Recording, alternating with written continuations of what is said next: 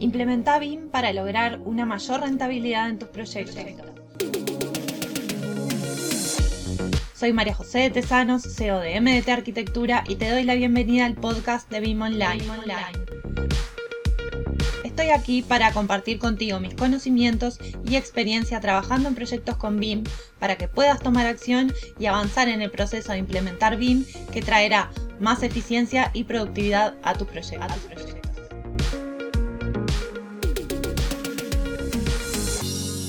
Parecería que hay mucha preocupación por parte de los profesionales en cómo modelar, en qué software utilizar, cómo se realizan muros, ventanas, puertas. Pero la realidad es que al pensar en un proyecto con BIM, lo importante, lo fundamental, el foco es la información que se asocia a esos proyectos. Ese es en definitiva el diferencial que ofrece trabajar con BIM, tener toda esa información en una base de datos, en un único lugar información mucho más completa, mucho más fidedigna, en la medida en que distintos actores involucrados vuelcan la información que necesitan y extraen la información que necesitan para completar un proyecto antes de que, se ejecute. ¿Y qué dice la norma ISO 19650 sobre qué es información? Información para esta norma es una representación reinterpretable de datos de una manera formalizada y adecuada para su comunicación, interpretación o procesado. En definitiva, lo que nos está diciendo es que la información no son datos aislados sobre un proyecto, sino que tienen que estar formalizados y adecuados de determinada manera para que cada actor involucrado pueda volcar la información que necesita y para que cada actor involucrado pueda extraer la información que necesita. La norma habla de un modelo de información un modelo de información que es un conjunto de contenedores de información estructurada y no estructurada. Donde la información estructurada es, por ejemplo, el modelo geométrico, pero la información no estructurada pueden ser documentos técnicos, manuales, videos, asociados y vinculados a este modelo BIM. Porque en definitiva estamos completando ese proyecto con información, información de distinto tipo. Información, dice la norma, que tiene que ser persistente y recuperable desde un archivo, sistema o aplicación de almacenamiento. Es decir, no alcanza solamente con que la información esté volcada en el modelo, sino que la tengo que poder encontrar y consultar cada vez que la necesite. Y además tiene que ser recuperable desde el lugar donde esté almacenada.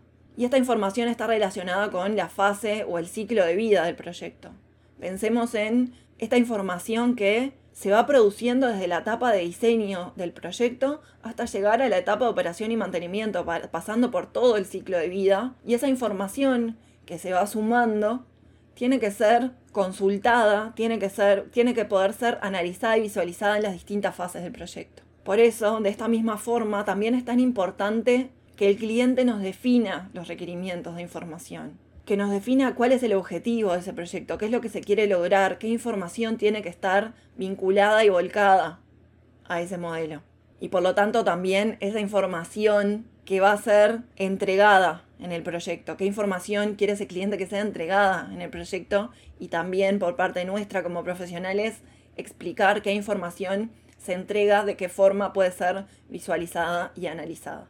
Por eso, al, pensar en BIM y al hablar de BIM como acrónimo, donde la I es lo central y es la información, también podemos hablar de otras siglas que seguramente puedas haber escuchado, como modelo de información del activo, modelo de información del proyecto, requerimientos de intercambio de información o incluso ese famoso web, ese BIM Execution Plan que se entrega con el modelo donde se explica qué información se encuentra y cómo se encuentra, cómo se analiza, cómo se visualiza. Por eso también al pensar en BIM se habla de implementar BIM, se habla de estrategias de implementación. Y por esto la importancia de crear procesos ordenados en el desarrollo de los proyectos, de tener estrategias claras para volcar la información y para extraer la información. Y además poderlo explicar y comunicar a todos los actores involucrados en el proyecto. Pensemos que en una etapa de diseño lo que predomina en definitiva es ese modelo geométrico en un proyecto BIM,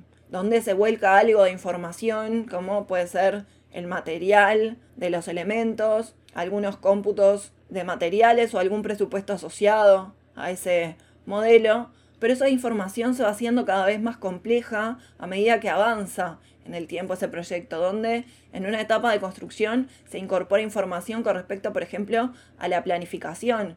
Se incorpora el tiempo en ese proyecto planificando plazos, planificando superposición de subcontratos, de proveedores, para que no hayan desperdicios, o la designación de recursos en el proceso de un proyecto y cómo en un proyecto siguiente ese proceso puede ser optimizado y mejorado en la medida que tenemos esa información asociada al proyecto y la podemos volver a consultar para mejorarla. Y en la etapa de operación y mantenimiento, por ejemplo, se complejiza aún más con un mapeo de dónde están, por ejemplo, los puntos de inspección, manuales técnicos con respecto a determinados elementos, manuales de uso, cada cuánto hay que hacer mantenimiento de determinados materiales, en la medida que se sabe exactamente qué es lo que se proyectó, qué es lo que se construyó, los datos técnicos sobre esas instalaciones, esos materiales constructivos que se incorporaron a ese proyecto. En definitiva, un modelo BIM es una base de datos y no solamente un modelo 3D. Por eso insisto en esto de que el foco no está puesto en cómo modelamos o en qué software utilizamos, sino en cómo volcamos esa información a ese proyecto, a ese proyecto BIM, a ese modelo y a esa base de datos. Esto es lo que diferencia un modelo BIM de un modelo 3D, la información. Pero para esto, como te decía, hay que tener estrategias de incorporación de esa información al modelo, de desarrollo, de cómo se va a consultar esa información y cómo se va a extraer y poder explicarlo a los distintos actores involucrados en las distintas fases de ese proyecto. Tener claros los objetivos de ese modelo para que contenga la información exacta, ni de más ni de menos. Y ahí juega un rol clave los requerimientos del cliente. Que el cliente tenga claro para qué quiere ese modelo, para saber exactamente qué información tiene que tener y en qué fase. En definitiva, los actores involucrados en cada una de estas fases son los encargados de las estrategias del desarrollo de esta información, pensando en ese modelo con una visión mucho más macro, no solo de modelado, con una visión mucho más macro de colaboración, una visión estratégica, de que ese modelo no se quede ahí, en esa fase, y que pueda pasar a la fase siguiente. Que haya un involucramiento con la fase siguiente de ese proyecto, poniendo también el foco en cómo ese otro actor involucrado va a utilizar ese modelo que yo le estoy entregando.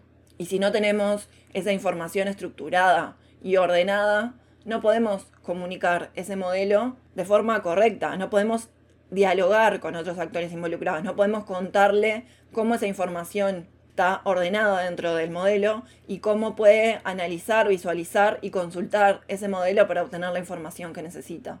Por eso es muy importante tener pautas claras, reglas del juego que determinen cómo funciona ese modelo, cómo funciona esa base de datos. Y el otro punto importante es que ese modelo se realice efectivamente cómo se va a construir, desde la etapa inicial, desde la etapa temprana, que tenga cierta flexibilidad para que en el tiempo ese proyecto pueda ser modificado con decisiones que se tomen en una etapa posterior, pero también que se piense desde el inicio, desde el diseño, que ese proyecto va a ser construible. Y que si, por ejemplo, modelamos la estructura desde el nivel 0 al nivel 13, ese proyecto, ese modelo BIM, no va a poder ser utilizado por la empresa constructora. Y hasta aquí el episodio de hoy. No te olvides de suscribirte para recibir más contenido de BIM. Te espero en el próximo episodio con más proyectos, más experiencias compartidas y mucho más BIM Online.